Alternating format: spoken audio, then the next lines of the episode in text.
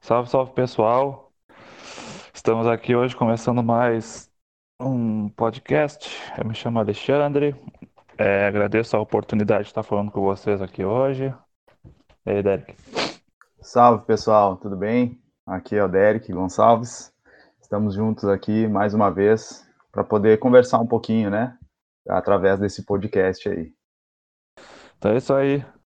É, para começar, então, o podcast de hoje nós vamos tratar sobre um tema que é bem vasto, que é a obsessão.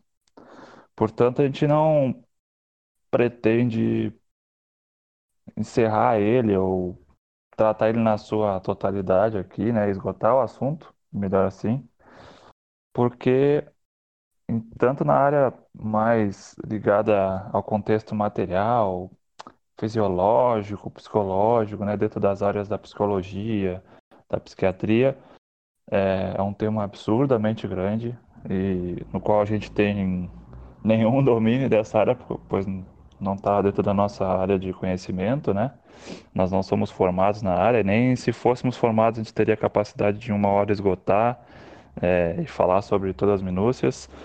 E também dentro de um aspecto mais metafísico, espiritualista, é, a gente também não tem como hoje a pretensão de falar sobre tudo que existe sobre obsessão, mas a gente vai procurar aqui falar algumas coisas legais que a gente acredita ser é, assim para as pessoas e para nós, né?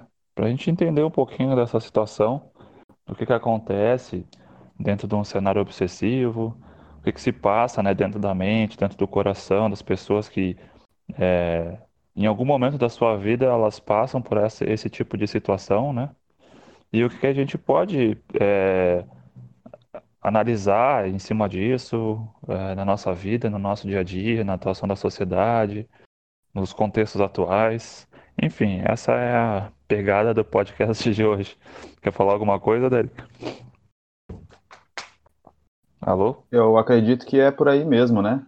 É, o assunto é muito vasto e nós temos uh, pouco tempo aí, né? No máximo uma hora, uma hora e, e alguns minutos aí, para a gente poder abordar ele.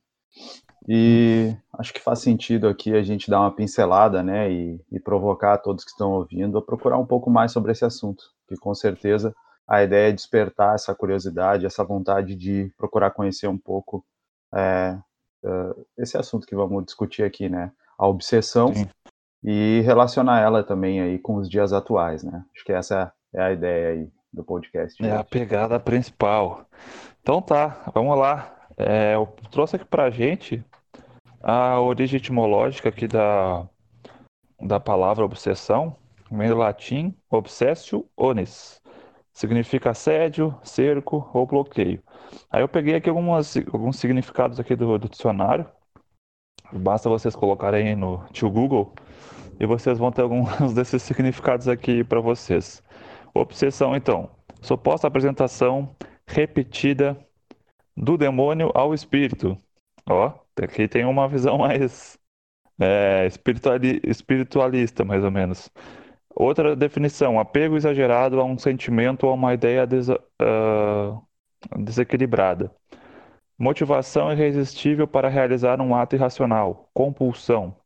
Aí tem aqui psicopatologia, neurose obsessivo-compulsiva.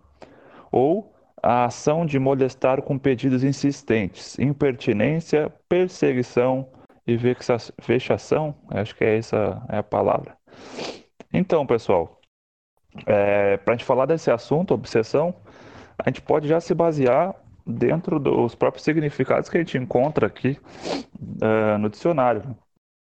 A situação, o, a condição é, obsessiva é, praticamente é, é uma desordem é, mental, né? Uma, uma, desordem de pensamentos e emoções em que a pessoa se, se encontra inserida é, em determinada situação da vida dela, em maior ou menor grau, né? É, pegando uh, uma situação, um tipo de patologia que a gente vê dentro da, da psiquiatria ou da psicologia, as pessoas que apresentam o famoso TOC, né, o transtorno obsessivo compulsivo, é, esse transtorno ele é dividido em certos graus, né, em certas questões, e tem dois pontos principais dentro do toque que afetam uma pessoa, que é a parte da obsessão, que é onde uma imagem mental ou um pensamento surge constantemente na cabeça da pessoa. Primeiramente, ele começa num grau menor e ele pode evolu evoluir para um grau bem mais intenso e presente constantemente na vida da pessoa. E esse pensamento, ele fica é, surgindo, emergindo no nosso consciente constantemente sem o autocontrole da pessoa. Ou seja, a pessoa que tem ali um transtorno obsessivo, ela vai ter uma ideia fixa, né? Uma fixação mental sobre algum tipo de aspecto da vida dela, seja algum medo, uma ansiedade, é, uma situação que possa vir a ocorrer na cabeça dela, uma imagem mental referente a algum tipo de trauma, algum tipo de situação que é desconfortável para ela, algum problema que ela possa estar passando, e aquilo fica constantemente, seja na forma de uma palavra, tipo como se fosse uma palavra na cabeça dela, né? Um, um conjunto ali de frases e de situações, ou uma imagem mental fixa na cabeça dela, que de alguma forma possa é, apresentar algum distúrbio na vida dela. Ou seja, a pessoa vai ter essa patologia assim clinicamente exposta quando aquilo começar a fazer algum tipo de dano psicológico, emocional, físico a ela, ou seja, impedir ela de realizar algum tipo de, de atividade, impedir que ela prospere na, nos relacionamentos dela, na caminhada dela, na, na profissão dela, que é aí que se encontra a patologia, encontra aquele pensamento, se é uma coisa que possa de algum momento aparecer mas não influencie ela a ponto de paralisar ela ou, ou desequilibrar a vida dela, aquilo ali não é uma patologia, digamos assim, é, é, identificada na pessoa.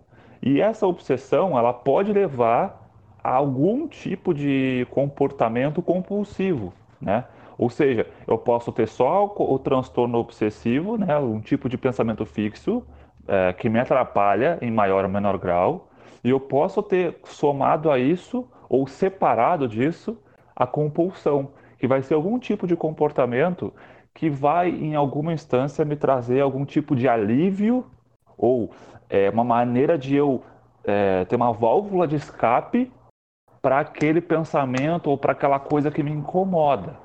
Então, essa compulsão são os hábitos que a pessoa vai desenvolver, os famosos tiques nervosos que a pessoa vai ter. Então, a pessoa tem algum tipo de pensamento em que ela se encontra em desordem constantemente, ela tem que ter é, a questão de é, ter o comando da vida dela constantemente, por, quando vê em algum momento ela se sentiu completamente fora do, fora do comando da vida, ela começa a desenvolver. Queremos um, tá dando um exemplo, desenvolver uma necessidade extrema de, de organizar as coisas é, compulsoriamente, ou seja, eu vou ter que sempre tudo que está ao, ao, meu campo de visão, aonde eu estou inserido, eu tenho que organizar.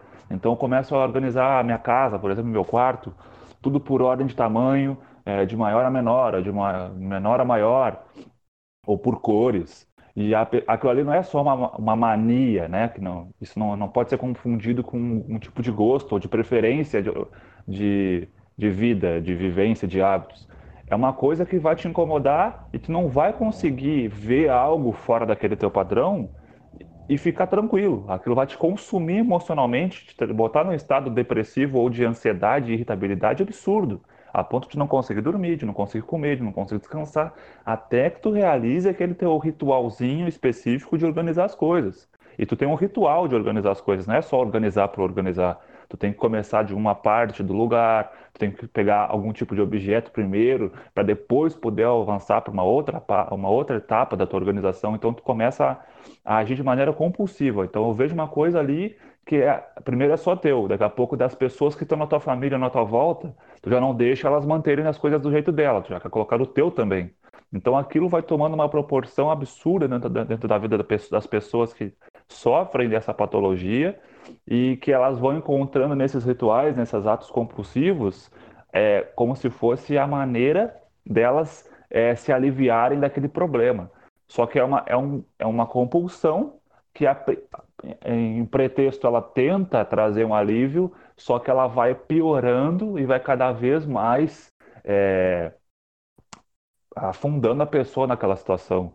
Tem pessoas que têm aquele toque com as chaves de casa, né? A fechadura, ela tem que ir lá verificar se fechou bem a, a porta da frente da casa. E ela vai lá e verifica a porta da frente, depois ela vai lá e verifica o gás, depois ela vai lá e verifica a luz. E ela chega a fazer isso 12, 15, 20 vezes durante a noite, a ponto dela não conseguir dormir, para ela verificar se está realmente as coisas fechadas. Então, isso está constrangendo a vida da pessoa e prejudicando o sono, a qualidade de vida dela, se ela morar sozinha, e dos demais que estão é, juntos daquele vínculo familiar, afetivo da pessoa.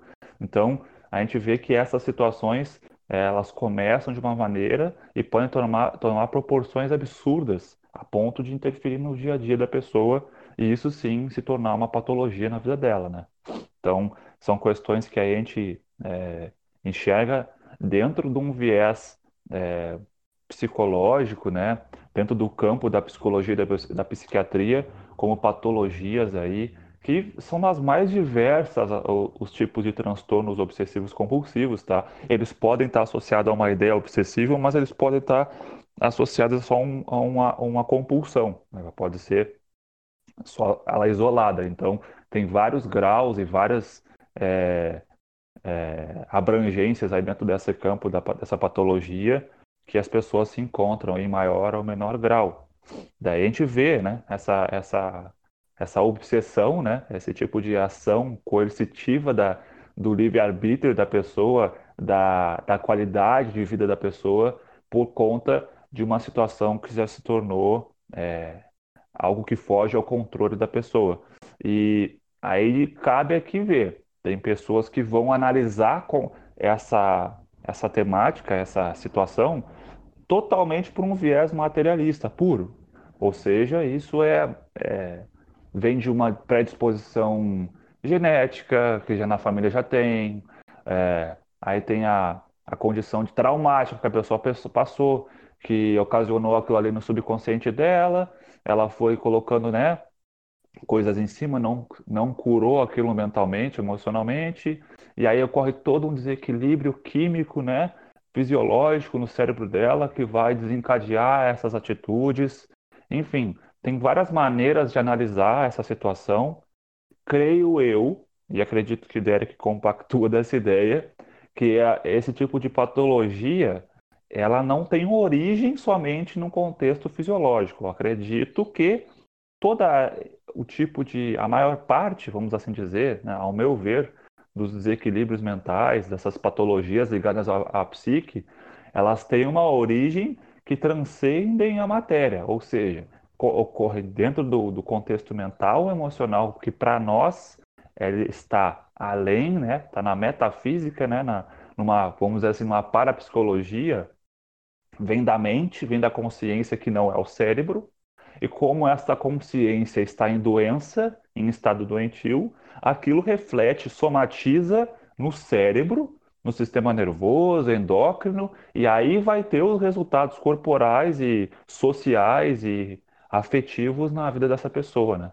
Então, acredito que o Derek também compactua dessa visão nessa área da, dessas patologias, assim, que às vezes são vistas somente num viés, e que é totalmente neurológico, neuroquímico e se resolve por aí, né? É claro que num tratamento psiquiátrico, psicológico, tem vários tipos de técnicas para as pessoas é, se curarem. E são maravilhosas as técnicas que vão além de um contexto onde, só haja o tratamento alopático, né? É, eu creio que não creio eu que não exista psiquiatras ou psicólogos que só vão analisar isso, né? Mas a gente sabe que tem pessoas que dão toda a credibilidade só para as alopatias e é dentro da crença dessas pessoas, né? Da, daquilo que elas aprenderam, daquilo que elas sabem fazer. Mas acredito que a grande parte da, desses profissionais que tratam dessa, dessa visão, dessa problemática, eles consigam é, combinar técnicas que vão no, no cerne da pessoa num contexto transpessoal, num contexto emocional, né? espiritual, vamos assim dizer, da mente da pessoa, que para essa área a mente é uma coisa ainda que é uma caixa de Pandora, né? As pessoas não não tem ideia da dimensão que, que é a mente. Então, tem teorias, tem vários estudos, mas dentro da, da sua área de afinidade, os profissionais usam as ferramentas que têm e muitas ferramentas, né, dentro ali da psicanálise e outros tipos de teorias aí, é, dentro de, de linhas de pensamento, tratam não somente do contexto neuroquímico, né, mas vão além disso, né, falando sobre emoções e sobre as situações da vida da pessoa. Pois é, Alexandre. É, eu compactuo sim da, da mesma ideia, né?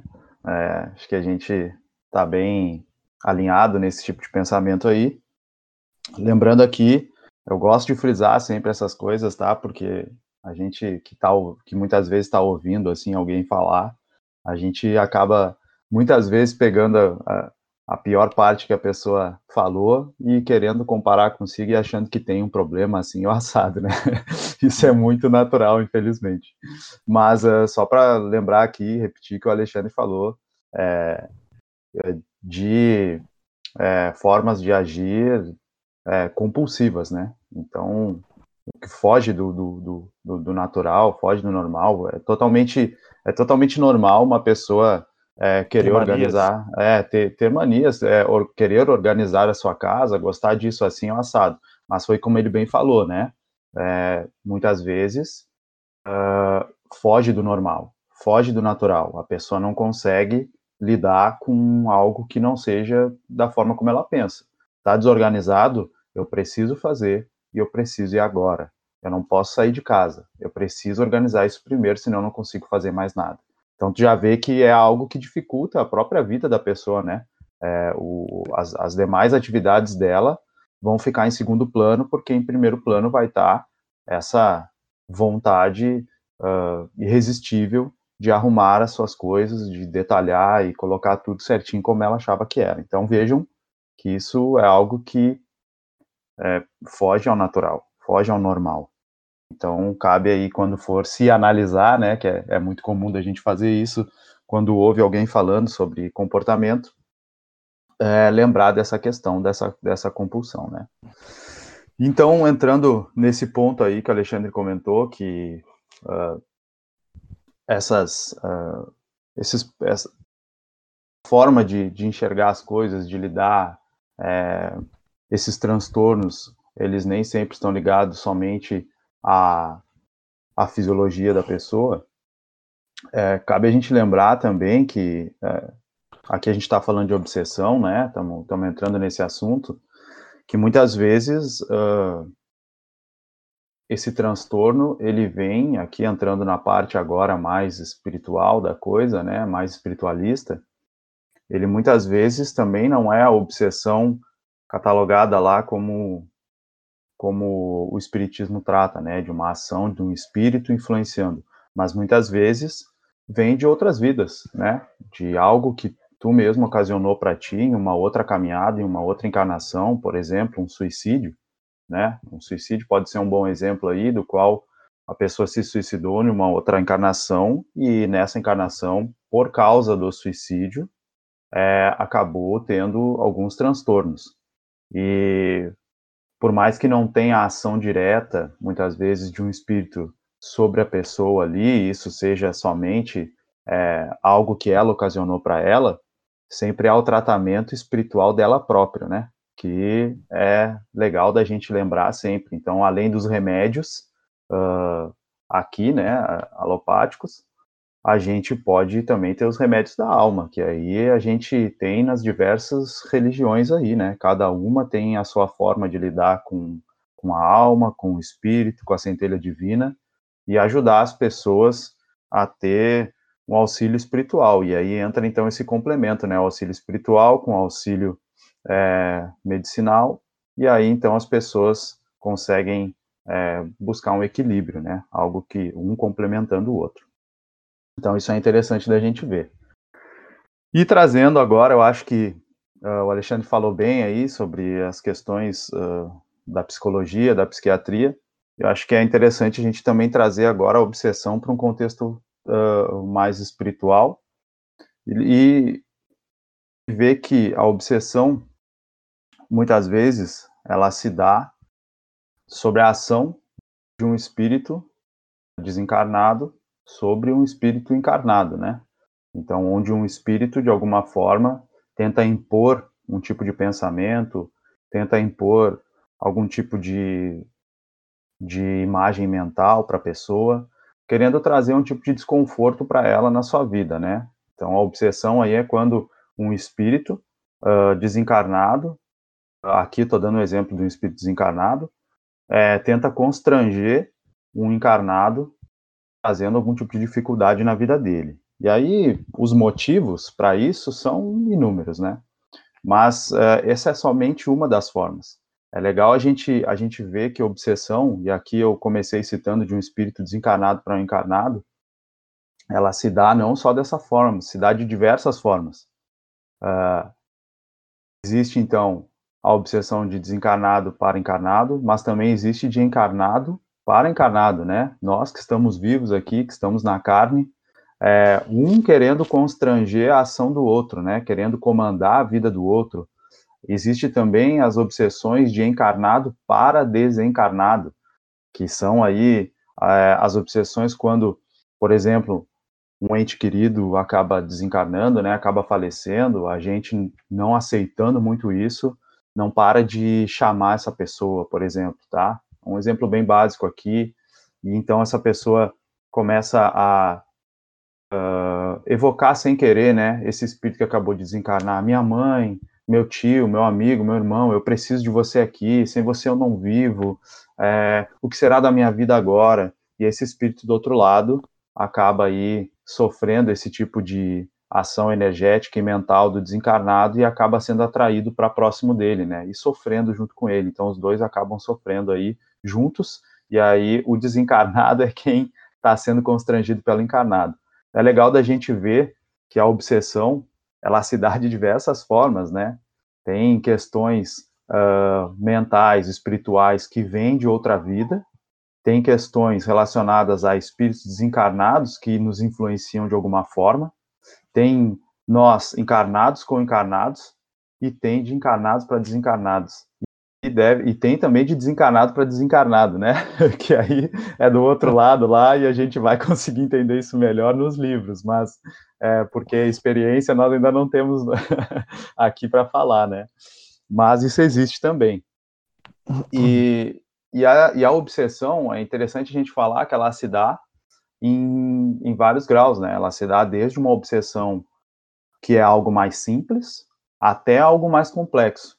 E quando a gente fala de, de, de, espiritualidade aí, é muito interessante da gente buscar lá quem é, catalogou isso, e catalogou muito bem, que é que foi Allan Kardec com os espíritos, né? E nós temos aí dentro do livro uh, do livro dos médiums, nós temos três, três tipos, né, de obsessão, da qual o Allan Kardec ali com os espíritos trata. Então ele fala que existe uma obsessão simples, existe uma obsessão de fascinação e existe a obsessão de subjugação. Então são três etapas aí, né? Não que só o espírito chega e já é, trata direto na obsessão de subjugação, não. Muitas vezes pode passar aí, vai passando de fase em fase, né? Então o espírito começa muitas vezes influenciando lá numa obsessão simples, de maneira mais uh, mais simples mesmo, né? Como o nome já diz, onde só traz algum tipo de pensamento para para o ser encarnado ali, uh, influenciando ele, seja a beber, seja a, a, diversas outras coisas, né, no campo do sexo, no campo material, é, enfim, diversos campos aí. Isso pode ir se agravando, se tornando uma fascinação, onde então uh, o espírito acaba dominando a mente do, do, daquela pessoa, né, fazendo ela se afastar de tudo aquilo que é bom para ela, de todas as pessoas que querem auxiliar ela, fazendo com que ela viva então no mundo dela, e aí fica ela e aquele espírito, e as pessoas Fascinada, que... né, pela é, aqueles ideias. Exatamente, então fica ela, aquele espírito, e as pessoas ou outros espíritos que, que pensam como eles, né? Então eles criam uma bolha naquele mundo ali, uh, fascinada por aquela ideia, que aquela ideia é certa, e vivem aquilo ali e depois passa, pode passar para um outro nível, que é a subjugação, onde então aí ela já não tem mais controle nenhum mesmo, o espírito realmente toma conta uh, da, da mente dela, fazendo com que ela faça as coisas que ele quer. E aí é, as coisas vão, vão piorando cada vez mais, né? Uh, isso é interessante da gente falar aí. E uma coisa que eu acho bem, bem bacana, não sei se o Alexandre quer complementar alguma coisa nesse sentido, mas tem algo que, que é interessante também da gente, da gente, da gente pensar, que é o seguinte: quando a gente fala de obsessão, é, aqueles que, que é, têm um conhecimento mais espiritual ou que buscam ler um pouco mais, é, geralmente pensam na ação de um espírito sobre de um espírito desencarnado sobre um encarnado, né? Sempre esse espírito influenciando ele negativamente. E aí há os diversos motivos para um espírito fazer isso, né? Então há problemas que aconteceram em outras vidas entre eles dois, né? Entre o desencarnado e o encarnado. Em outra vida podem ter brigado, podem ter um matado o outro, podem ter causado diversos tipos de dificuldades, seja no campo da matéria, seja no campo material, né, financeiro, profissional, enfim, tudo que gere o ódio, que gere essa questão de vingança, essa repulsa entre os dois, e então, quando um está no, no, no, no, plano a, a, astral, né, ele tenta, então, aí, como desencarnado, de alguma forma, influenciar esse espírito tá encarnado agora, tentando se vingar, tentando causar algum mal para ele ver, sofrer na própria pele esses, esses problemas. Então, geralmente, a obsessão é, se dá dessa forma, mas não é só dessa forma que, que ela se apresenta, né? E aí, é interessante a gente ver isso, porque, assim, muitas vezes, é, o espírito encarnado, ele acaba gerando, de alguma forma, por causa dos seus pensamentos, por causa dos seus atos, da forma de viver a vida, da forma de lidar com, com tudo à sua volta, ele acaba gerando coisas negativas para ele mesmo. Essas coisas negativas vão atrair espíritos compactuam com essas coisas negativas. Então vejam bem, não foi um espírito com raiva que veio atrás do encarnado para fazer algum mal a ele, mas sim foi a forma de agir do encarnado que acabou atraindo espíritos que nem conheciam ele, que ele nem conhecia, para compactuar junto do mesmo sentimento, da mesma ideia, da mesma sensação uh, que aquele encarnado está sentindo, dos prazeres mundanos. E aí entra a questão do vício, né? Era isso, isso eu acho interessante da gente comentar, que toda viciação, é, seja por jogo, seja por dinheiro, seja por uh, drogas, poder, é, listas ou ilícitas, seja por poder, seja, enfim, todo vício que vai te causar algum tipo de negatividade, ele pode sim acabar gerando um transtorno obsessivo. E não é por. E novamente, né, eu, eu, eu quero repetir isso aqui para que a gente é, entenda isso. Não foi um espírito, outro espírito que veio e te influenciou a isso, mas foi os teus gostos pessoais, as tuas escolhas, que acabou trazendo um espírito para perto de ti. E esse espírito, então, compactuando daquela tua ideia, enxergando no, no, no encarnado ali alguém que gosta da, das mesmas coisas que ele e que gera um tipo de energia da qual o agrada, ele então começa a influenciar essa pessoa repetidamente para que essa energia que essa pessoa gera é, não termine, né, não cesse, e ele possa continuar, os dois juntos, num tipo de simbiose aí, é, um uh, nutrindo as expectativas do outro, né, com imagens mentais, com sensações, com troca energética, enfim, e essa coisa vai fluindo aí desde uma de uma obsessão mais simples, uma simples atração, até a fascinação e subjugação que aí esse espírito começa a ter para um encarnado, né, Alexandre? É, e assim, a, essa questão que a gente está entrando sobre obsessão, é, numa vertente, assim, numa visão, né, num, num prisma mais espiritualista, né, já entrando num contexto em que estamos falando já de uma aceitação a, é, a reencarnação, a pessoa, é a existência da, da consciência fora da matéria, quando ela sai, né, se desenlaça aqui do, do, do, da soma, né, do corpo somático, do corpo físico, a gente já está vendo por esse prisma, né? Então a gente saiu de um viés puramente psicológico, material, e entramos numa visão mais espiritual. E aqui a gente não está entrando em nenhuma visão é, religiosa, né? A gente usou ali, o Derek citou é, os exemplos aí de escritos ali por, por, por os espíritos através ali da obra que, o, que Allan Kardec, né, é, sintetizou. Para quem não sabe, Allan Kardec não escreveu as obras, é, as, a, as respostas, ele não psicografou as coisas que estão no livro dos espíritos e nas obras que, que os espíritos trouxeram através ali de, de Kardec. Ele simplesmente é, sistematizou, né? Simplesmente, né? complexamente, né? De uma maneira muito legal, muito, de muito empenho, de muito estudo.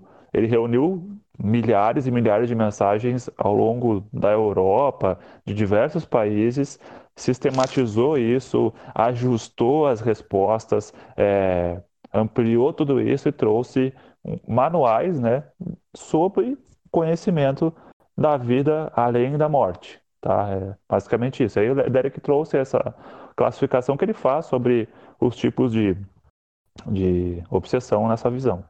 Quem não quer, ou quem não gosta, ou quem não tem um, um pouquinho assim de ceticismo quanto a esse tipo de visão, bah, eu acredito sobre tal, tal, tal coisa, tal, tal ponto, mas é difícil para mim porque eu nunca vi, nunca senti, nunca ouvi. É, tem muito charlatanismo em cima dessa questão de vida após a morte. Ah, minha fé não, eu não consigo ver dessa forma, eu acho que não é bem assim. Basta analisar o contexto obsessivo, né, de ser sobre um outro ser, de um ser humano sobre outro ser humano. E a gente vê é, o, a, os resultados absurdos que existem dentro das próprias famílias, né? Tipo, uh, uma, uma, uma ação obsessiva sobre uma pessoa sobre a outra. Vamos ver, uma mãe sobre um filho.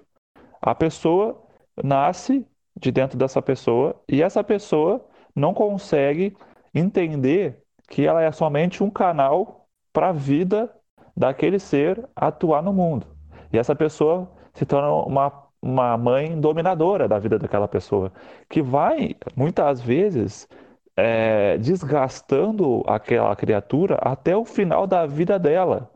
Ou seja, enquanto a mãe não morre, ela domina como fosse um fantoche e faz o filho ou a filha viver a sua vida à sua maneira, da maneira que ela mais acha justa ou é, nobre ou ideal viver a vida. E tem filhos que passam por isso e desenvolvem uma série de traumas, uma série de problemas psicológicos, uma série de doenças. Normalmente, o câncer de mama, muitas vezes, que uma mulher desenvolve na vida dela, tem fortes relacionamentos com é, a, a ações afetivas conflituosas com a sua mãe, onde a filha ou tipo, rompeu é, de uma maneira muito forte, assim, muito traumática o laço com a mãe, ou vive até hoje, ou próximo da, da sua vida atual, viveu até agora há pouco sob o domínio das influências e chantagens emocionais da mãe.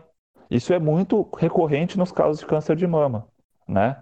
Então, até onde a obsessão se enquadra, né? Então, mesmo que a pessoa não veja por um viés espiritualista, ela pode analisar e, e, visualizar que existe essa ação é, patológica, né, essa ação é, desequilibrada dentro do contexto é, de dentro de um contexto fisio, físico, né, tipo uma vivência social. Então essas ações elas são é, elas estão aí para serem analisadas e e é essa, essa é a mensagem que a gente quer passar, não somente mostrar sobre um viés espiritualista ou isso e aquilo. A gente está tentando, é, claro, dentro da nossa visão, das nossas vivências, né? E nós vivemos e acreditamos e sentimos que não existe só essa matéria, né? Não existe só esse, essa dimensão, existem outras coisas. E aí a gente, para a gente reforçar e adentrar isso, aqueles que são mais científicos analisem a metafísica vá dentro da mecânica quântica, da física quântica, aonde já é comprovada as ações é, da matéria né, mental sobre as, pessoas, sobre as pessoas e sobre a matéria, ou seja, aonde a consciência tem poder de modificar a ação, a reação de, da matéria.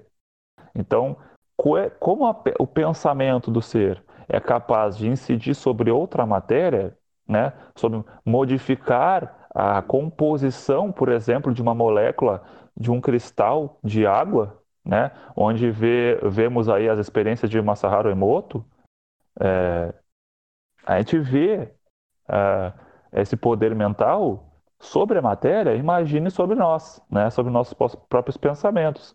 E aí tem uma série de experiências e comprovações da, de ação mental à distância, de telepatia, de telecinésia, de é, pré-ciência, né, uh, estudos onde dentro das próprias agências é, de espionagem, da CIA, é, da, da, KGB, onde eles usavam é, paranormais, vamos assim dizer, para identificar e achar bases e instalações secretas da, dos inimigos deles. E eles falavam que não tem nada que possa ser escondido, né? nem, nem numa câmara de Faraday, Faraday né? que é aquela câmara isolada, aquela eles usam diversos tipos de materiais para nenhuma irradiação, nenhum tipo de onda de rádio, satélite, tanto faz adentrar aquele espaço. Nem isso consegue barrar a ação da mente. Ou seja, se nada consegue barrar a ação da mente, então a nossa mente ela constantemente é, entra em contato com outros pensamentos e outras energias desse, da mesma é, frequência, de frequências diferentes. E essa ação mental que a gente fala sobre a obsessão, né, essas ideias compulsórias, essas ideias repetitivas, elas sim vão é, influenciar, vão constranger a, a, pessoa que está sofrendo aquilo. E, e como o Derek aqui bem exemplificou, é, isso não ocorre somente porque alguém tem um laço de, de discórdia contigo de outra vida, é, ou tu fez mal para alguém, ou a pessoa te fez mal, e ela te persegue e tudo mais, né? Isso ocorre também pela própria viciação mental, né? Pela fixação da pessoa sobre um tipo de, de pensamento, de atitude. Né? Então, nas, nos vários vieses aí da vida, né? A pessoa que ela é obcecada por dinheiro, por dominação, por violência, é, por questões sexuais, tipo, que não, não basta a pessoa transar com uma pessoa hora a outra ou não, ela tem que transar todo dia ela tem que transar, todo dia ela tem que ter um orgasmo e cada vez mais diferente e com mais pessoas e de, várias maneiras. E daqui a pouco já começa a alimentar, é, confundir prazer com dor e para ter prazer ela tem que ter dor também. Enfim, tipo, vai evoluindo as questões e a gente vê que isso é gerado muitas vezes retroalimentado pela própria pessoa, sem ação nenhuma de um espírito secundário ou terciário. Né? E isso se enquadra em todos os planos da vida, ou seja, o, o desencarnado, vamos voltando aqui para a visão espiritualista da coisa, né? O desencarnado, então, a consciência é ser o humano, que não é o fantasma, ele é um, a mesma pessoa que ele foi na vida, ele tá, continua sendo do outro lado, ele age sobre o outro, coerci, é, com uma ação coercitiva em cima do outro, né? Constrangendo a pessoa, impondo uma fixação mental. E aí a gente tem as técnicas de hipnose, né? Então a gente fixa na mente da pessoa é, uma ideia mental, uma, uma, imagem mental, uma frase repetitiva, ou do outro lado, como é possível manipular as coisas com a força da mente, de acordo com a capacidade mental de cada ser, eu posso projetar um tipo de coloração junto de uma, de uma imagem mental, junto de, um, de uma palavra, de uma frase, de uma fixação mental, com uma cor que vai ter um efeito é, sedativo sobre aquela pessoa para que ela baixe a guarda dela e assuma aquilo ali no subconsciente dela, aquela frase, aquele tipo de ação, para ela exigir, executar isso como se fosse um robô. E como fala, fala é, falam alguns pensadores e palestrantes aí da, do, da linha espiritualista, vamos assim dizer, nós, o ser humano dorme na vida, né? O ser humano, a maior parte da, da, da, da sua vida, ele passa dormindo. Então, a, o grau de consciência sobre os próprios pensamentos às vezes não é mínimo. Então, a gente executa as coisas automaticamente. E como a gente não para para refletir, analisar o que está dentro da gente, né? As questões íntimas, as, as nossas ideias obsessivas que a gente possa ter, a gente é muito influenciado, né? É muito fácil a gente executar uma ideia que, se a gente fosse parar para pensar, a gente nem teria aquela necessidade, ou aquela sensação, aquele desejo que vem do nada, repentino, muitas vezes não é nosso. E a gente acaba executando porque a gente não tem esse, essa capacidade de parar, refletir e de estar aqui focado no aqui e no agora. Né? Então, são questões que acontecem, né? E aí, dentro dessas variações, aí a gente tem diversas, como o Derek falou, sobre obsessão. Tem, uma obsessão que é muito legal, que a gente vê no, na obra aqui do, do de Valdo Pereira Franco, que é pelo espírito Manuel Filomeno de Miranda, que é o livro Nos Bastidores da Obsessão, que ele trata sobre a obsessão de uma pessoa que está viva e ao dormir ela desprende e ela atua sobre outra pessoa viva que ela tem um conflito durante o dia a dia, só que durante o dia a dia ela está presa aos moldes, né, e é, dogmas e regras da sociedade. Só que quando ela desdobra, ela não está presa a nada disso aí. Então ela vai atrás dessa pessoa e constrange essa pessoa e ataca essa pessoa e conflita essa pessoa e sobrecarrega mentalmente essa pessoa que está vivenciando algo com ela nessa própria vida. Ou seja, ela desdobra para obsediar, para é, oprimir essa pessoa. E quando ela volta ao corpo, ela continua a vida dela do, do jeitinho que ela estava vivendo. E ela pode fazer isso também com uma pessoa desencarnada que ela, mesmo nessa vida, ela não perdeu aquele laço desequilibrado com aquela pessoa que não reencarnou. Então ela vai procurar essa pessoa e acha e tem diversos conflitos com essa pessoa. Então é, é legal a gente ver essas situações o quanto elas variam, né? Nos matizes aí da obsessão aí nas variações aí é legal a gente identificar isso de diversas formas. A gente não precisa só ver é, com um padrão, né, clássico que a gente fala, ah, tem alguém me perseguindo. E aí já entra um outro padrão, né, que é doentio do próprio ser humano. Sempre que tem algum problema acontecendo na minha vida ou começou a acontecer algum tipo de problema, eu não paro para analisar que o causador daquele problema quase 100% das vezes sou eu. Eu, eu, eu projeto aquela sombra, aquela dificuldade nos outros, em algo externo a mim. Ou seja, se eu começo a falar de ego, né, de self, começo a ir por uma vertente aí psicolo da psicologia, eu coloco na culpa, né, no ego. Ah, não, é o meu ego. A minha essência ela é divina, né? O meu self com S maiúsculo, eu sou eu sou o todo, eu sou, nossa, sou o super self. Mas essa é a minha essência espiritual, eu sou, mas quando eu erro alguma coisa, ah, é o meu self com S minúsculo, né? É o meu ego.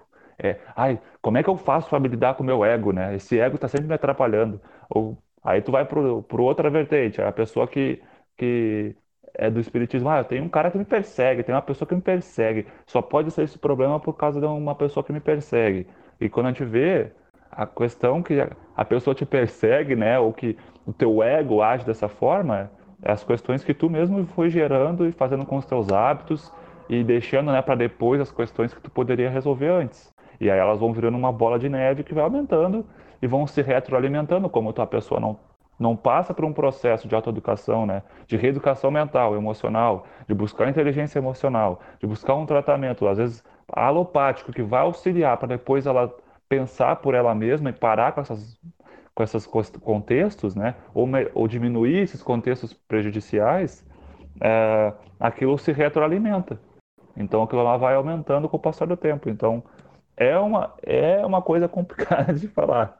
Tipo, é uma situação bem complexa assim de, de lidar, mas que tem como lidar, né? Tem como lidar. Isso é o básico. Exatamente, né? Essa tem umas questões que o Alexandre comentou aí que é bem interessante, né? Uma delas é essa que, que ele comentou que é procurar no outro, ou procurar no, no externo, ou culpar alguém sobre, sobre os problemas que a gente que a gente está enfrentando, né? É, isso acontece porque é mais fácil, né? É. é mais fácil porque se o problema está com a gente, a gente tem que mudar, né? Porque se a gente não muda e sabe que o problema está com a gente, a gente não está fazendo papel de burro, né? Então, esse é, é uma das coisas que vem na nossa, na nossa mente aí. Então, é, é muito mais fácil culpar alguém, culpar a sociedade, culpar a economia, culpar o que for pelos nossos problemas, né? É mais fácil de lidar dessa forma, assim a gente se exime da culpa e tá tudo certo, a gente segue fazendo o que tem que ser feito ou o que a gente gosta de fazer todos os dias. Outra coisa interessante que o Alexandre falou dessa, dessa questão de, de da obsessão aí, o Alexandre citou, uh, logo que ele começou a, a falar aqui, né, das pessoas que não acreditam e tudo mais nessa questão da espiritualidade, e, e dessa influência direta aí do, do desencarnado, porque muitas vezes parece muita fantasia, né? Com a gente que está vivendo nesse mundo material, muitas vezes por desconhecer essa, essa questão é, que está na, na, nossa, no nosso entorno, a gente uh, uh, a gente tem, tem difícil compreensão disso, a gente não consegue entender isso como algo como algo que existe e tal, ou simplesmente só não acredita, né? Mas para aqueles que acham muito fantasioso que um espírito venha atrás da gente e que venha nos querer influenciar de, eh, de alguma forma negativa, basta a gente ver as obsessões que acontecem de um encarnado para um outro encarnado diariamente, de um querendo derrubar o outro. Isso é, é comum na nossa sociedade, né? Eu quero o emprego daquela pessoa. Eu quero o cargo dele. Estamos dois, os dois na mesma empresa e eu quero o cargo de chefia. Mas eu já tenho um chefe. O que, que eu vou fazer então? Se eu for pela, pela uh, antiética, né? Se eu for imoral, eu vou começar a querer, a querer de alguma forma denegrir a imagem dessa pessoa, causar algum mal para ela, para que ela então saia daquele cargo e ocupe aquele cargo. Então eu começo a denegrir a imagem dela, eu começo com a maledicência, eu começo a falar mal, né? Eu começo a causar algum tipo de dificuldade para aquela pessoa, até ela sucumbir. E aí eu tomo o lugar dela, então, e, e faço o que eu quero. Isso também é um tipo de obsessão, de obsessão de encarnado para encarnado, né? Eu quero derrubar alguém, só que nesse sentido eu estou querendo o, o, buscar aí a, o cargo dela. Então, é, como, como a gente, como encarnado, faz coisas mirabolantes quando a gente não gosta de alguém, é, para prejudicar, para falar mal, para denegrir a imagem dessa pessoa, do outro lado, quando a gente vem a desencarnar, a gente continua com a nossa mesma forma de agir e pensar. Então, se a gente já causava mal quando encarnado, falando mal, querendo denegrir a imagem, do outro lado nós vamos continuar fazendo isso, né? Então, isso é, é interessante de ver que as, as coisas continuam da mesma forma para quem é claro, estamos falando aqui para quem acredita na, nas questões espirituais, mas para quem não acredita também pode ver essa obsessão dessa forma, né? Entender a obsessão sim, dessa sim. forma também, do encarnado para encarnado, fazendo esse tipo de ação aí. Simplesmente uma maledicência, simplesmente querendo derrubar alguém, causar algum tipo de dificuldade na vida dessa pessoa, e os dois estão encarnados. É interessante da gente sim, ver isso aí, né? E tem uma coisa né, que, que tu, tu, citou ali nos tipos de, de obsessão, né? Que a obsessão simples, fascinação e subjugação. E na fascinação a gente pode ver aí um tipo de alienação, né? Tipo, uh, entrando assim na questão de aliena, alienação, né? Que é um dos tipos de patologias né, mentais. Todos nós na, na, na sociedade temos um tipo de alienação, né? Tipo, alienação é quanto mais alienado né, a pessoa for, mais distante da realidade ela é. Então, quanto menos eu compreendo as leis tipo, do universo, as leis da sociedade, as leis da economia, a, a situação da saúde, a situação social que eu me encontro, mais alienado eu estou. Então, mais doente mental eu estou, mais distante da realidade eu estou. Mesmo não tendo uma patologia afirmada, né, mesmo não tendo um histórico patológico, um tipo de é, imposição fisiológica sobre minha mente, né, sobre minha capacidade de raciocínio e tudo mais, na prática.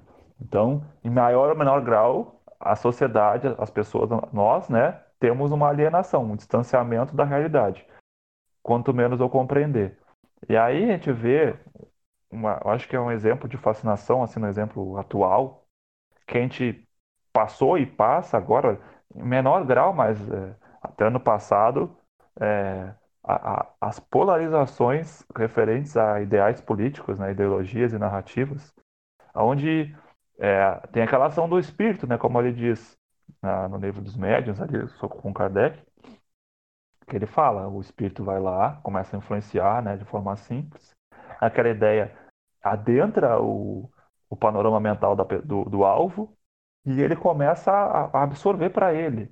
E tudo que é contra aquela ideia que ele está recebendo, ele se fecha para todos que pensem diferentes ou que, mesmo pensando diferente, querem ter um contato benéfico com essa pessoa. Não para mudar ela, mas para continuar ali ajudando e, e vivenciando com ela. E ela vai se afastar de todo esse panorama e procurar aqueles que pensam igual para retroalimentar aquele pensamento, criando uma bolha.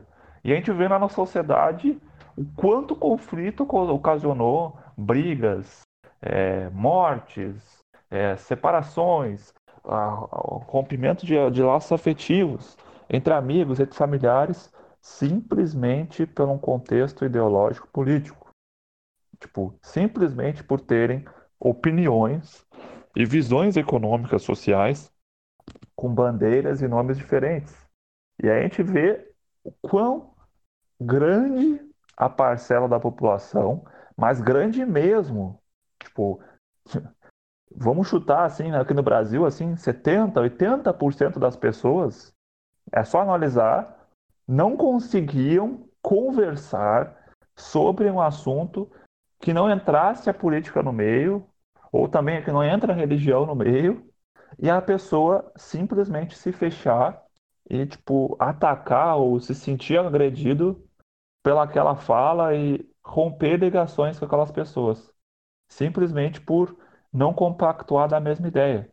E a gente pergunta, será que não tem uma fascinação coletiva aonde as pessoas elas não aceitam aquela ideia, vê aquilo como uma ofensa a elas, todo tipo de ideias diferentes, e aí não tem como generalizar, tu é desse lado, tu é daquele lado. Tipo, cada pessoa é um ser indivíduo mesmo de cada lado que ela vê politicamente, socialmente, economicamente. As pessoas têm essa visão, mas elas sempre foram assim, elas sempre tiveram visões diferentes isso não nunca nos impediu de ser é, amigos, se relacionar. Só que tem um limite, né? Tipo, a gente, até onde a pessoa concorde, eu às vezes não concordo. E é naquele assunto eu não exploro, ou exploro e vejo e ouço sem concordar, mas tentando entender aquela visão da pessoa, entendendo, ah, ela pensa assim, eu penso desse jeito. Ela gosta de vermelho, eu gosto de verde. Ela gosta de, sei lá, de uma comida, eu não gosto dessa comida. Eu nunca vou, eu nunca vou ir com um amigo num restaurante tal, porque eu não gosto desse tipo de, de, de comida, tá? Mas por isso eu não vou falar com ele nunca mais, nunca mais vou sair para comer com ele. Tem nada a ver. E as pessoas fizeram muito isso e ainda fazem agora. No, dentro de uma crise, uma pande pandêmica, vamos assim dizer, se existe essa palavra, é, as pessoas ficam umas atacando, alfinetando as outras que elas sabem que pensam diferente delas uh, esfregando na cara a crise e a situação, buscando situações, tentando atacar as outras e se separando cada vez mais no momento que pede colaboração de todo mundo, a pretexto de um ideal, né, de uma narrativa. E, cara, ninguém sai ganhando. E as pessoas estão fascinadas. Porque quando elas ouvem um ideal diferente, elas não escutam nada. Tipo, elas bloqueiam qualquer informação. E tudo que é dito pode ser a palavra mais clara para essa pessoa, e essa pessoa não é analfabeta, ela bloqueia mentalmente tudo aquilo e ela deturpa as coisas que a pessoa fala e se ofende e agride a outra pessoa e se afasta. E aí a gente vê, não é uma fascinação acontecendo em escala global, tipo, é. em escala nacional, quando as pessoas têm esse comportamento, né? Pois E, é, né, e Alexandre? aí as pessoas se afastam. Pessoas que, tipo, tu teve uma relação de anos e as pessoas se degradeiam, sabe? Ou param de se falar, porque não conseguem lidar com um tipo de visão diferente. Será que não tem uma ação global de massas sobre as mesmas massas? Ou sobre as outras, né? Tipo, do, do campo mental da, de cada pessoa que pensa de um jeito, tá se retroalimentando com o outro e impedindo que ela veja diferente. E isso vai com certeza prejudicar essa pessoa, porque traz desafeto, traz o sentimento de conflito, de irritabilidade, de mágoa, de ressentimento, de agressão, de violência, né? Mental, quando não física. Então, o que, que separa isso desse tipo de fascinação? Nada, ao meu ver, né? Pois é, né? Eu, eu concordo plenamente com isso daí que tu comentou.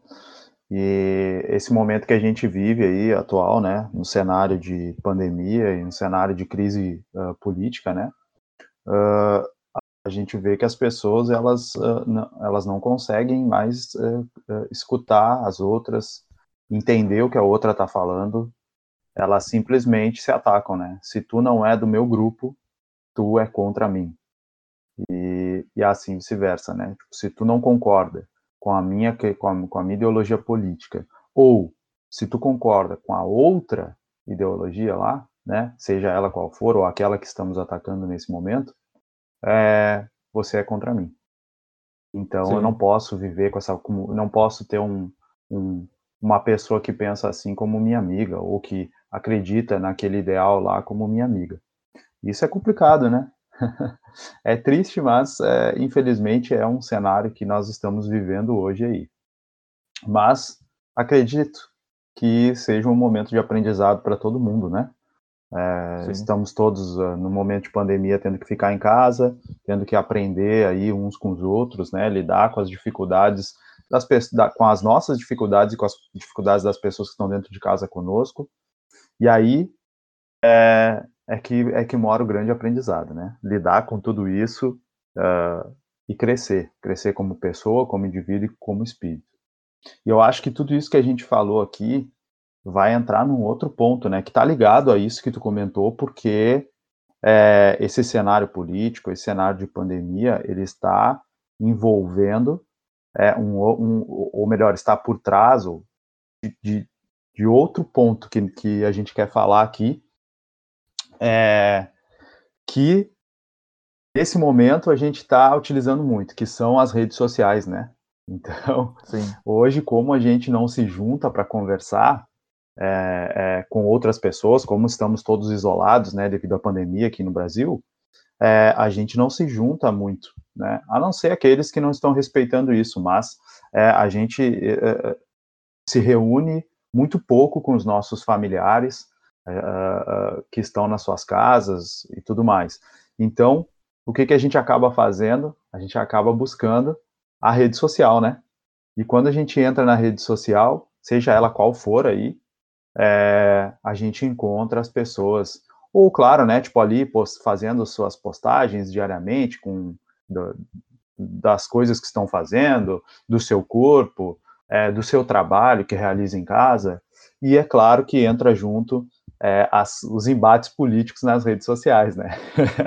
e aí Sim. começa as suas grandes brigas por lá também. Então as pessoas deixam de se seguir, as pessoas se bloqueiam, as pessoas comentam algo negativo umas para as outras. Quando comenta, uma não quer discutir, a outra já manda é, ela parar de seguir. Começa uma briga é, monstruosa lá nas redes sociais, né? Sim. Só que veja bem, além dessa fascinação que tu comentou aí por trás de todo esse cenário político, é, a gente enxerga também a obsessão, e aí a gente começa a entrar nessa questão aí é, de obsessão nos tempos atuais, né?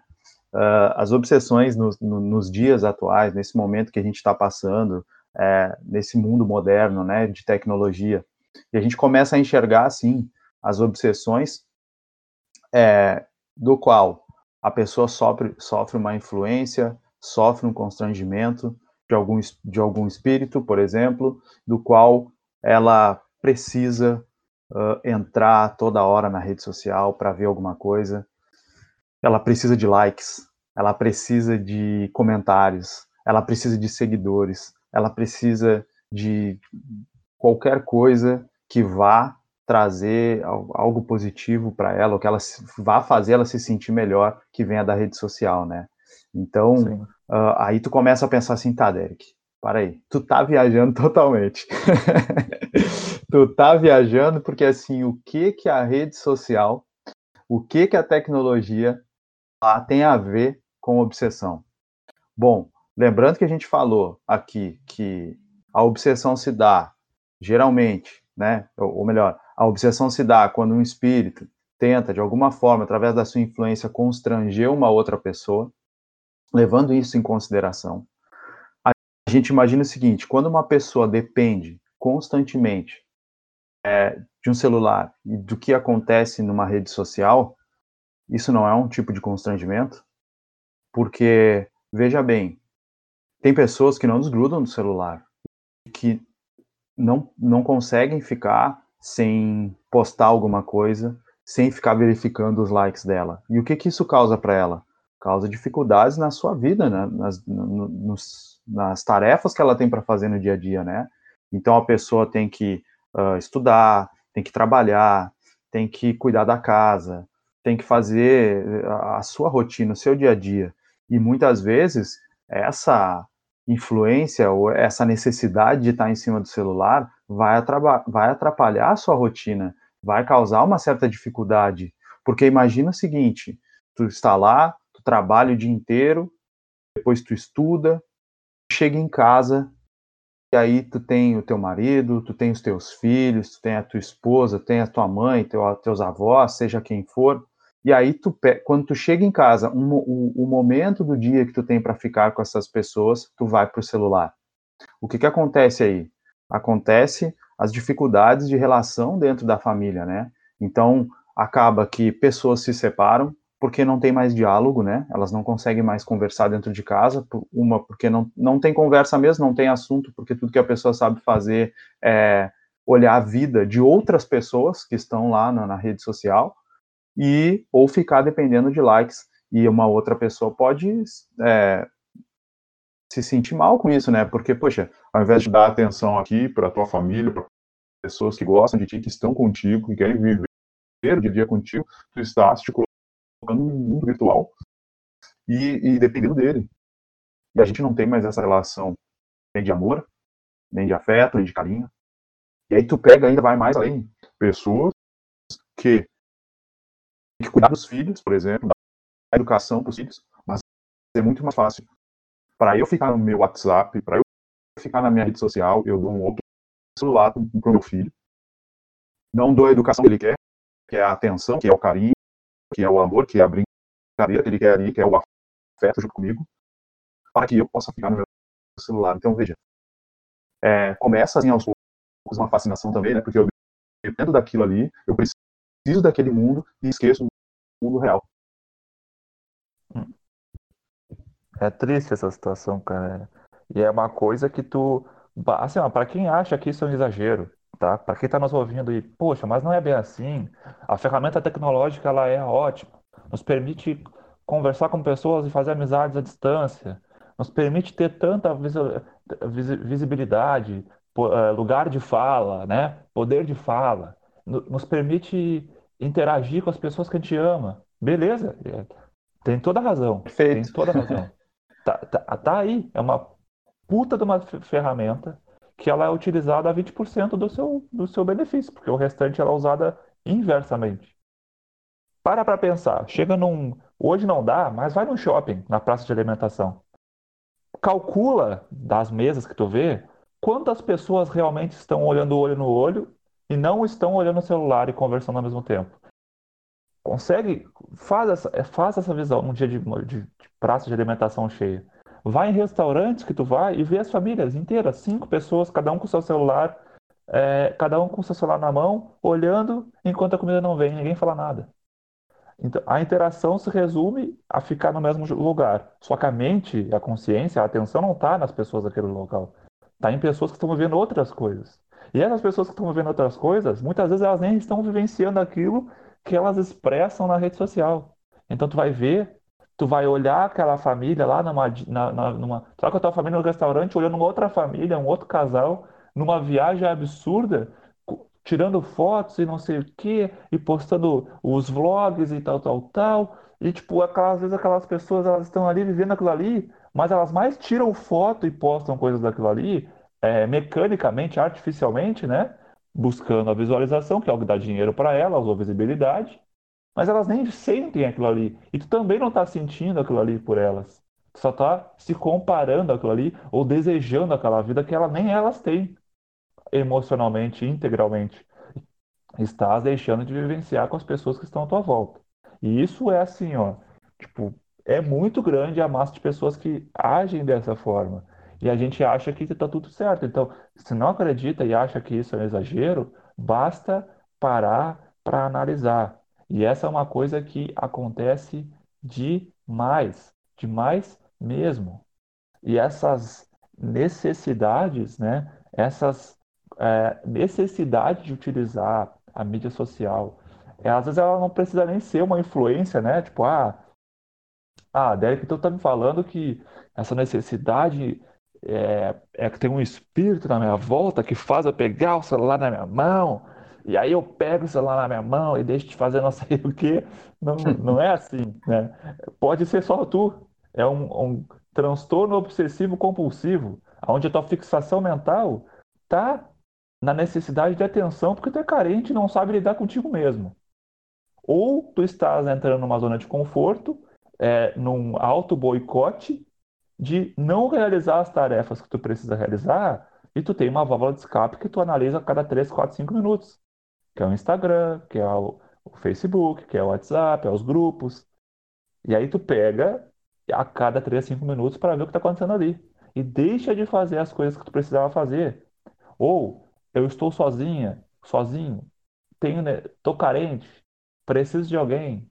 Aí eu me exponho o meu corpo a pretexto de, de falar que estou feliz, estou satisfeito com a minha imagem, mas é uma exposição que eu estou fazendo por necessidade de atenção e eu fico esperando que as pessoas façam N comentários e N likes e postagens e compartilhamentos da minha foto, da minha postagem ali, do meu corpo.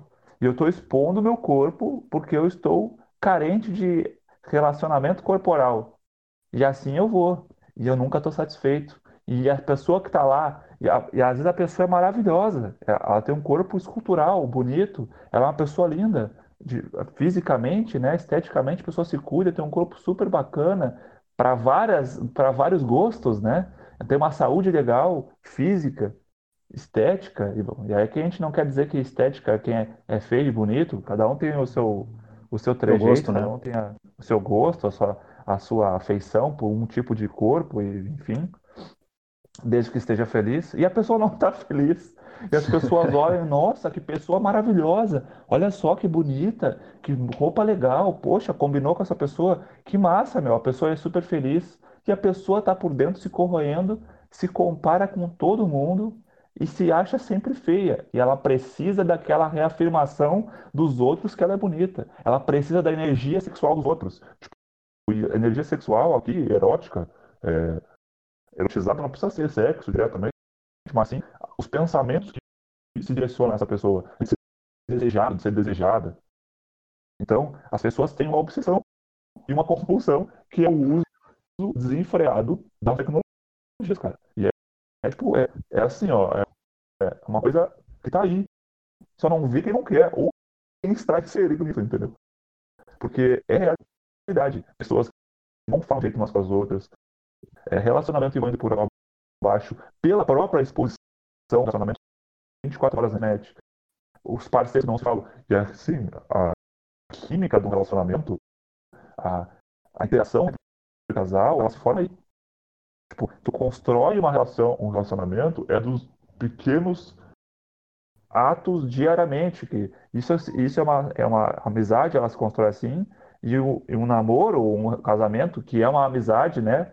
Com a atração sexual, física, né? O tesão ali pela pessoa e o, o futuro amor, né? Porque o amor é uma coisa que tu desenvolve, né? Uma coisa que é que nem a paixão.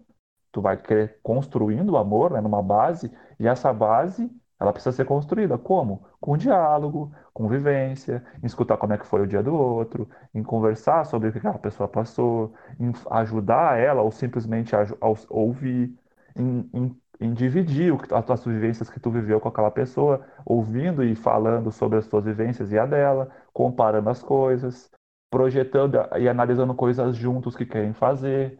Enfim, tipo, uma, uma gama de coisas que, quando as pessoas estão presas numa telinha na sua mão ou no computador, elas não fazem isso é, com foco, cara. E tu pode ser a pessoa mais multitarefas. Pode parar para analisar tu tá falando com a pessoa e ela assim, ah, pode continuar falando comigo, eu tô, eu tô te ouvindo, tá? E a pessoa, ela não, ela não tá te ouvindo. Tanto que ela demora um baita de um tempo para te responder e ela perde as coisas que tu tá falando e ela não demonstra os, as reações emocionais e mentais se ela estivesse te ouvindo, olhando no olho, conversando contigo com o foco, né? Então, é, dentro da educação física, a gente divide ali nas áreas de aprendizagem motora, desenvolvimento motor, que é a área que eu estudo, tá? Da, eu estudo educação física, para quem não sabe. Estou me formando, estou na metade do curso. E é, tem uma categorização ali, uma parcela de atenção que a gente divide para atividade, atividade alvo. E quando tu tem a outra atividade que tu faz ao mesmo tempo, o teu foco mental para aprendizagem e desenvolvimento daquela, daquela atividade principal, que é a atividade primária que tu está tá realizando, quando entra uma outra atividade ao mesmo tempo, um outro gesto motor, uma outra função corporal, essa função secundária, o foco e a atenção e a, tipo, E a eficácia daquilo que tu vai fazer é, tipo, drasticamente menor daquela foco principal que tu está fazendo. Ou seja, tudo que adentra em segundo plano na tua vida, no, no momento de ação, ele cai drasticamente o teu foco e atenção e a tua comunicação e significação com aquilo ali que tu está fazendo. Ou seja, todo relacionamento que as pessoas têm, todo o laço afetivo que elas estão tendo, todo o convívio que elas estão tendo afetivo, está indo em segundo plano. E aí encontra-se a criação de um filho. Cara, a criação de um filho é uma responsabilidade absurda de quem está criando. E eu não posso delegar isso para um, uma tela de vidro. E é isso Sem que falar acontece. que a outra pessoa, né, que está ficando em segundo plano ali, ela sente isso, né? É, ela sente mesmo. Ela Imagina sente, ali... a gente vê as reações dos, dos filhos, né? Ah, mas eu dou tudo para ele, ele tem. Daí tu vê a casa da pessoa, tem 50 mil brinquedos, várias tecnologias, e a criança quebra tudo, e a criança chora, bate, não sei o quê. Por que que ela quer? Ela quer atenção, cara. Ela não quer um brinquedo. O brinquedo é uma coisa à parte, que vai desenvolver um tipo de lógica, um tipo de criatividade, mas ela quer o relacionamento com a pessoa, né? Aí a gente ouve aquelas frases, né? Deus dá nozes para quem não tem dente. Não é essas coisas assim? Ah, poxa, essa pessoa tem tudo tem tudo e não aproveita. Cara, o tudo não é só brinquedo, não é teu celular do ano, não é o teu carro do ano, não é poder viajar para lá ou para cá. Isso é bom? Sim. Claro que é bom. Quem é que não gostaria disso? Mas se tu tem tudo é isso, é isso, e tu não tem atenção para dividir, tu não pode contar com algo bacana para alguém, tu não pode trocar experiência, tu não pode trocar carinho. Que graça tem tu ter tudo isso? eu vou fazer tudo isso sempre sozinho? Nunca vou ter alguém para poder é, curtir isso junto, para poder conversar sobre isso. Minha mãe não, não, não, não me ajuda nisso. Aí tu pega, tipo, tem coleguinhas lá da criança que a mãe vai lá no, no, no, no na reunião dos pais, tá envolvido na escola. Às vezes, ah, minha mãe me ajudou a fazer esse trabalhinho e tu, eu fiz aqui, ó, na internet. e aí, e aí tipo, e, e, ah, Derek, essas coisas são pequenas, são, são pequenas, mas com o passar do tempo, de tantas coisas pequenas, isso se torna grande e se torna algo que é traumático para uma criança, que vem a desenvolver isso depois lá na frente, é, no futuro, né, como um adulto, os seus transtornos, as suas dificuldades, é, a dificuldade de, de, de, lidar até com seu próprio filho no futuro, é, traumas relacionados à mãe ou ao pai, do qual eles não gostam muito do pai, não gostam muito da mãe, por mais que tenha dinheiro, por mais. E isso, assim, ó, isso que a gente está falando aqui também não é novidade, né? A gente vê isso com famosos, famosos passam por, esse, por essas dificuldades muitas, e alguns deles relatam, né? É, eu vi o Alexandre aqui comentando agora, tá, tem gente que está lá, cuida do corpo e tudo mais, para postar nas redes sociais, mas é uma pessoa infeliz. Eu acredito que agora há pouco a gente teve um exemplo disso, né? Aquela atriz, a, a Cleo Pires, não sei se tu te lembra, Alexandre. É uma mulher, uma mulher super bonita de corpo dentro da, daquele, daquele da, daquilo que a sociedade exigia dela. Porque ela, como uma atriz, filha de uma atriz famosa, que fazia novelas uh, fantásticas, que faz filme, que isso e aquilo, ela precisava ter um corpo. O que, que aconteceu? Agora há pouco, ela simplesmente ela engordou, certo? E ela continua super bonita. Só que as pessoas começaram a criticar ela. E aí ela deu um depoimento falando: Cara, eu cansei de ser aquilo que a sociedade espera de mim. Eu cansei. Eu, eu, eu, não, podia, eu não podia comer um lanche. Eu não podia comer não sei o quê. E outra, e aí ela relata: Eu tenho o dinheiro que eu preciso para fazer. Eu posso comer o que eu quiser. Eu posso fazer o que eu quiser em questões financeiras, mas eu não posso porque a sociedade espera outra coisa de mim. Então veja Sim. só, e, e ela o se sentindo su... de uma massa sobre uma pessoa. Exatamente, é uma, ela se sentindo uma obsessão grupal sobre uma pessoa. Claro, e ela se sentindo super infeliz. E aí a gente relaciona isso com o seguinte ponto: pessoas que postam e, e, e esperam uh, uh, likes, esperam comentários, e aí a pessoa vai lá e posta, ela é uma, uma digital influencer, e ela vai lá e coloca uma postagem. As pessoas vêm, tudo curte, fala super bem. Aí daqui a pouco tem outras que criticam. Daqui a pouco ela postou, espera ter, ela teve 250 likes ontem, hoje ela espera que ela tenha no mínimo 251, né? E aí Sim. se ela tiver 249 likes, ela já começa a pensar já, ué, o que que aconteceu? as pessoas não gostam mais de mim, tô, eu não sou mais interessante, estou perdendo credibilidade na internet, estou perdendo credibilidade para essas pessoas, com essas pessoas, o que está acontecendo? Aí a pessoa começa a se questionar, começa a entrar num momento de depressão e muitas delas acabam se suicidando.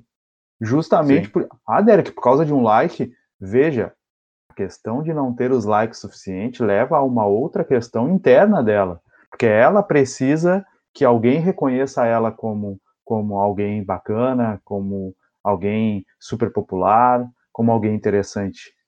Só que ela precisa de alguém, ela não consegue se sentir interessante. Então, isso são, são coisas aí que essa, essa pessoa deveria receber um tratamento, receber, pre, precisaria receber um auxílio de um psiquiatra, de um psicólogo, só que não, o, o auxílio que ela recebe é dos fãs, né?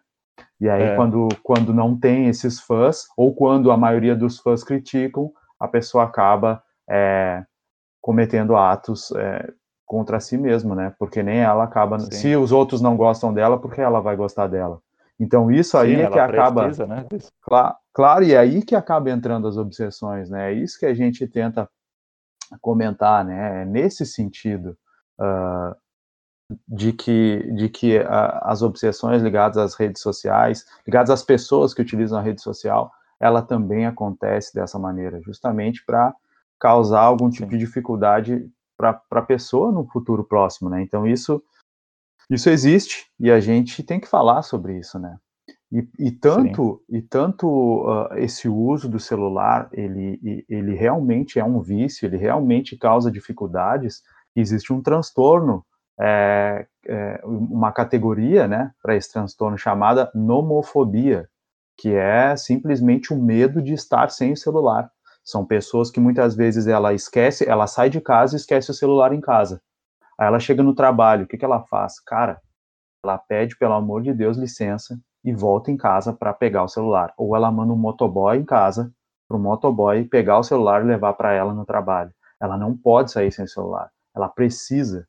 Para te ver, isso é, isso é um transtorno é, que precisa Sim. ser tratado. E eu estava lendo, né, num site aqui, sobre monofobia, sobre, sobre vício em celular. E, cara, em, em, média no Brasil, foi feito um estudo aí pela empresa Bank Myself em 2019. E, em média, no nosso país, aqui tratando de Brasil, as pessoas passam cinco horas por dia no celular. Cara, cinco horas. É muita coisa. Claro é que aqui a gente a gente está falando de pessoas que estão dentro de um, de, um, de um momento de viciação, né? Existem pessoas que estão essa média no celular porque elas trabalham com isso. É diferente, nós temos que ter essa diferença. Uma coisa é, ah, eu trabalho com isso, eu preciso usar isso aqui. Ok, mas quando acabou meu trabalho, eu vou fazer outra coisa. Eu não preciso estar com o celular verificando os resultados do meu trabalho e etc. lá no celular, entendeu? É, é isso que a gente está comentando aqui os transtornos, os excessos, os vícios que causam esses problemas, que causam essas dificuldades aí é, futuras, né? É, e a gente não para para pensar que tudo isso às vezes é arquitetado, né? Arquitetado pelas próprias empresas, né? Então, tá me ouvindo aí? Sim, sim, tô ouvindo, pode falar. Uh, a gente começa a a gente vê o próprio jogo, assim, de, por exemplo, de. Vamos pegar aqui a, uma rede que é bem legal, mas que tem um esquema que a gente tem que se ligar, de ver assim o sentido, é os stories do, do próprio Instagram.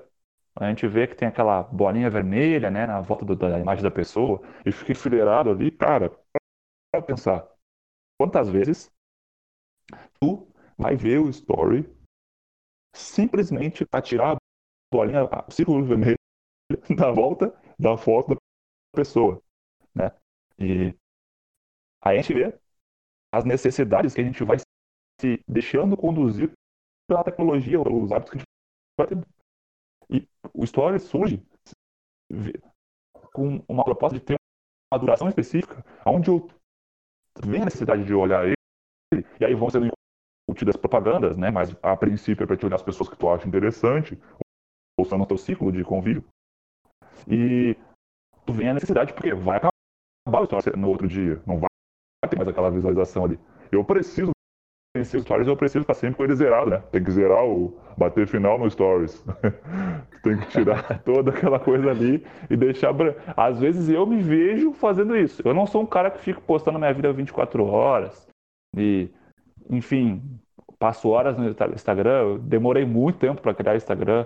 A princípio foi por viés profissional, querer ter uma visibilidade profissional e, enfim, mas, tipo, às vezes eu me pego nisso, cara, que droga esses troços vermelhos que eu tenho que tirar tudo isso. Aí eu fico pensando, por que eu tô vendo essa porcaria? Porque eu nem quero ver, eu só vou passando.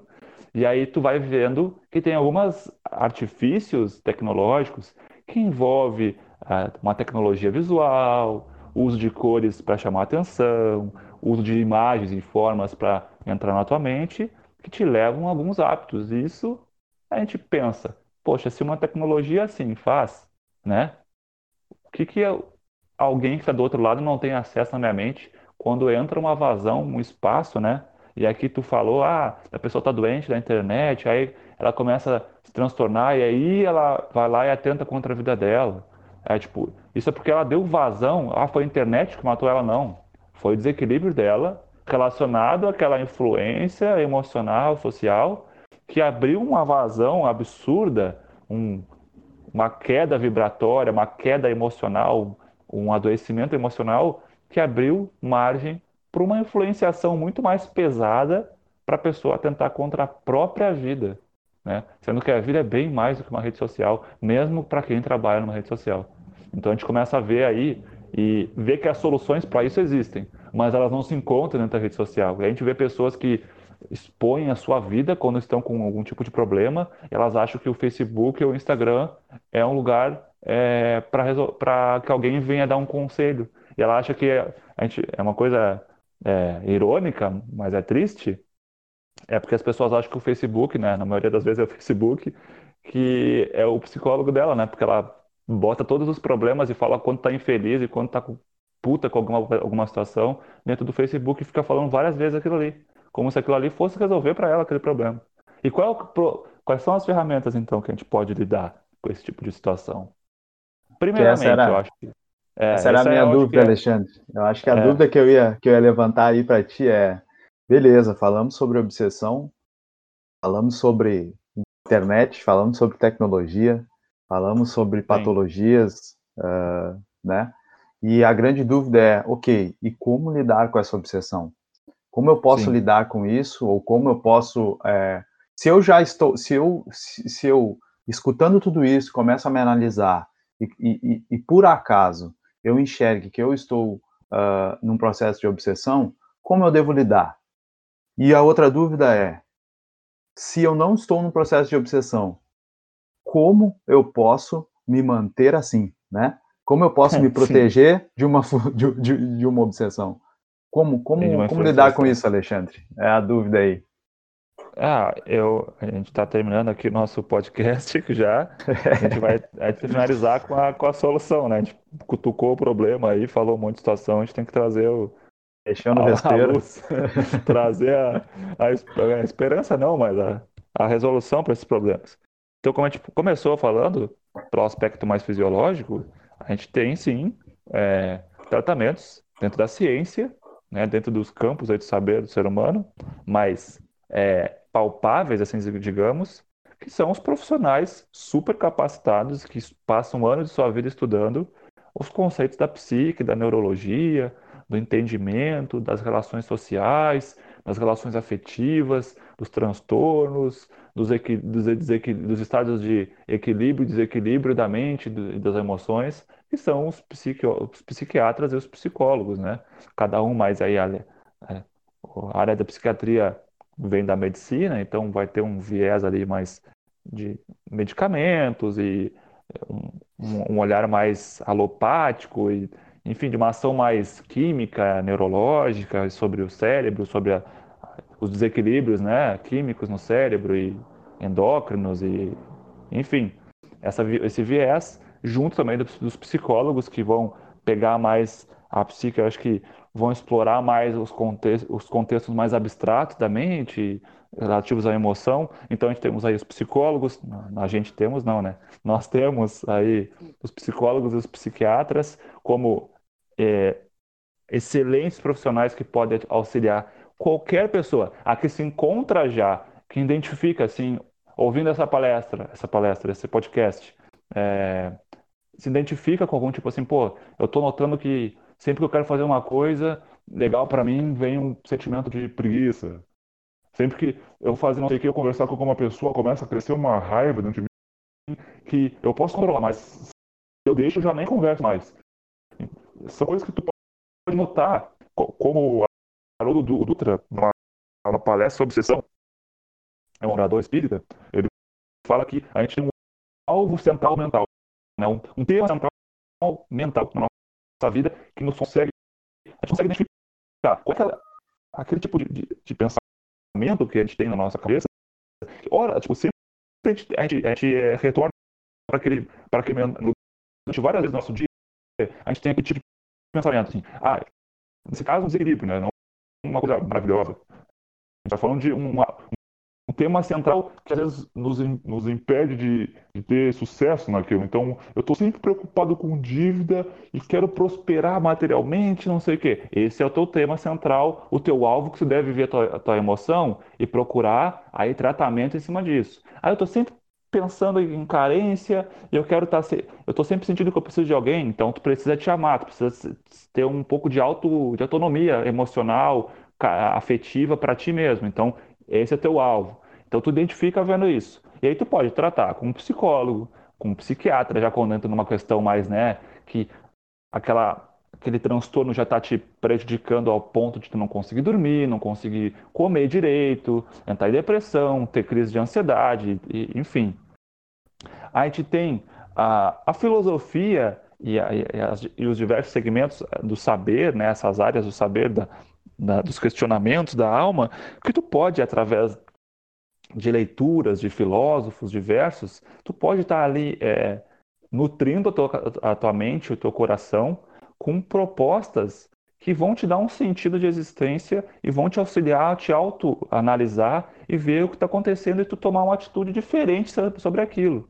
A gente tem a PNL, que é uma área de saber humano ligado à expressão, verbal, corporal, mental, a linguística e é todo como esse conjunto de questões interfere na tua emoção, no teu pensar, na tu, nos teus hábitos, tu pode usar a PNL e essas diversas eh, ferramentas de ancoragem, de espelhamento em, em pessoas que tu admira e que tu e se, tenta se espelhar, tenta criar ancoragens, criar uma reprogramação mental com essas ferramentas ou com um profissional, um psicólogo que tenha a ferramenta da PNL, né, de, dentro da sua gama de ferramentas, para te auxiliar, para te autoconhecer, para te auto-instruir e te blindar contra essas situações, ou te dar, te dar a gama de ferramentas para te conseguir ter mais consciência. É, dentro de uma vertente mais espiritual ou religiosa, vamos assim dizer, se tu quer chamar assim, tu pode procurar os lugares que tem os montes aí, uma igreja, um centro budista, é, um centro de umbanda, espírita, esotérico, protestante, candomblé, seja qual é a religião ou caminho ou senda que tu é, te afinize mentalmente, emocionalmente, tu pode procurar nesses lugares que muitas vezes, nos lugares que estiverem alinhados com esse tipo de, de propósito para o bem, para o engrandecimento da pessoa, esse, não os lugares que estão deturpados, mas os lugares que estão querendo algo de bom, estão fazendo para aqueles que frequentam, ou nem frequentar esses lugares, mas tu pode estudar essas filosofias e agregar as práticas que essas filosofias e esses segmentos, essas sendas, né, têm para a tua vida.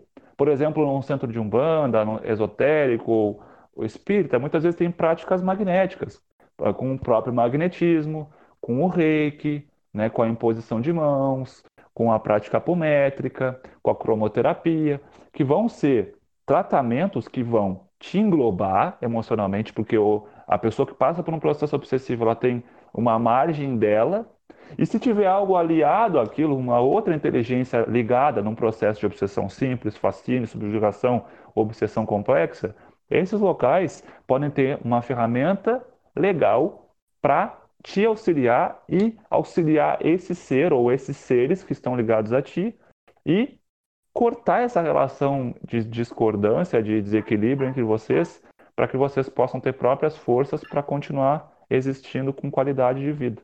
Né? Então, eu acho que são, são, são N ferramentas, são N maneiras que tu pode ter de, de autoinstrução e de auxílio de outras pessoas sobre ti, é, para te resolver essas questões e não deixar que elas perdurem por mais tempo na tua vida e possam te levar a algum, algum caminho infeliz, alguma coisa que tu atente contra a tua saúde, ou que tu atente contra as pessoas ao teu redor, te isole, perca as oportunidades que a, que a vida te oferece por conta de coisas que podem ser solucionadas, né? Em maior ou menor grau. Eu acho que é mais ou menos por aí que a gente tem a capacidade de, de se melhorar nessas situações. E é claro, é, a leitura, a busca por isso é individual, né? Então, a gente pode oferecer para as pessoas que estão ao nosso redor, que a gente identifica isso, mas tem que partir de cada pessoa buscar isso para que isso seja implementado na vida dela,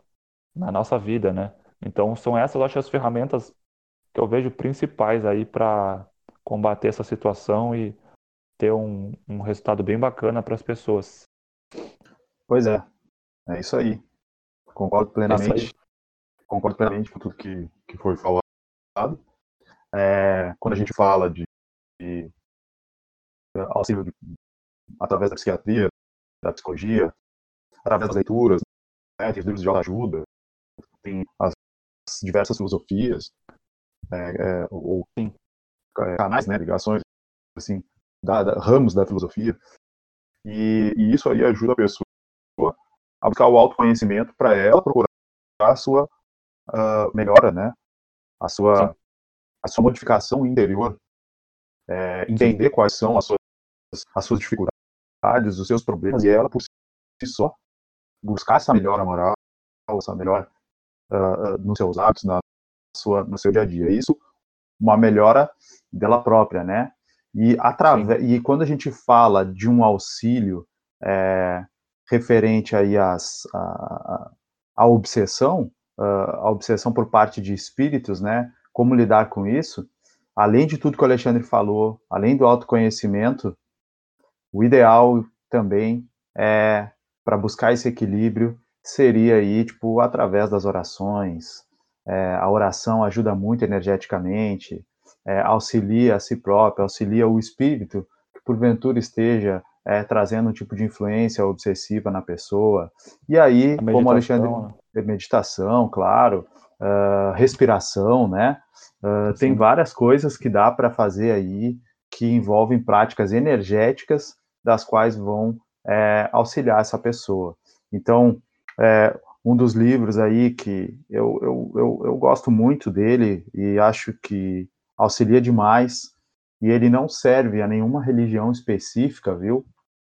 Ele veio como um tratado aí, como um manual para a humanidade, que é uh, o Evangelho, né? Então, acho que o Evangelho, segundo o Espiritismo, uh, ele pega as mensagens deixadas por Jesus e, através das dicas e dos ensinamentos dos Espíritos, é então abordado as mensagens deixadas por Jesus e nos ensinado, né? Trazido aquelas mensagens que foi dada naquele tempo e colocadas ela num, num contexto mais atual, para que a gente compreenda aquilo que Jesus quis trazer e então a gente consiga implementar isso na nossa vida, né? E esse é um dos livros aí que eu super indico para as pessoas que querem buscar essa melhora, querem buscar é, essa ajuda energética, espiritual, até para lidar com as próprias obsessões, né? Esse é um dos livros Sim. aí que eu digo. É, acho que tem uh, o livro também, tem livros do Robson Pinheiro aí, né? Acho que tu pode falar um pouquinho mais dos livros que tu também deu uma olhada aí, Alexandre. Sim, tem, tem dois livros aqui que são bem legais, assim, para quem gosta de, de espiritualidade, é, fisiologia da alma, questões ligadas à metafísica, que é o Consciência e o Além da Matéria, que são os dois pelo espírito de Joseph Kleber, pelo Robson Pinheiro. Aí é uma vertente mais espírita, espiritualista, assim, mais, é, mais nesse sentido, para quem gosta desse tipo de leitura. Para quem curte uma leitura mais assim, num viés mais espírita, mais clássico, vamos dizer, É, a gente tem o livro do, do, do Divaldo Pereira Franco, aí pelo Manuel Filomeno de Miranda, que é Nos Bastidores da Obsessão. Outros livros que eu acho legal aqui de indicar, é nesse contexto de autoconhecimento, assim, de entendimento de si, são dois livros, que é, é Mudando para Melhor, do Cal Mascarenhas, tá? Um autor brasileiro. Esse é muito bom, né? É, e o livro é, Efeito Sombra, do Deepak Chopra e Debbie Ford, se eu não me engano tá? Que vão estar aliados aí à PNL, a neurolinguística, a inteligência emocional, né? São classificados como um livro de autoajuda, mas eh, para quem menospreza, né? Infelizmente perde de, de, de, entender as questões que estão ali, né? Mas são questões bem importantes assim para o autoentendimento e entendimento das coisas que a gente vivencia. E é isso, eu acho, cara. Eu acho que por hoje é só, a gente já se estendeu pra caramba aqui no nosso podcast hoje. Com certeza. E é, mas é como não, a gente falou no início, né? vencemos, né? É, como a gente falou no início, o assunto é, é vasto. É extenso. E é muito extenso, tem muita coisa para ser falada ainda que a gente não falou aqui. É, mas a ideia nada. é só, mas a ideia é só causar essa essa provocação mesmo para que as pessoas busquem entender um pouco mais, né? Acho que é isso. Acho que É. por hoje a gente vai terminando aqui, né, Alexandre? Foi um prazer aí mais uma Sim, vez gente, estar conversando e levando um pra- pouco de daquilo que a gente já vivenciou e que a gente já teve a experiência e conhecimento para aqueles que estão nos escutando. Sim, agradeço aí a todos os ouvintes é, que estiveram aqui, que estarão aqui, né? E semana que vem tem mais, né? Sábado a gente vai estar largando mais um podcast aí para vocês. E é isso aí, pessoal. Um abraço para vocês e até a próxima.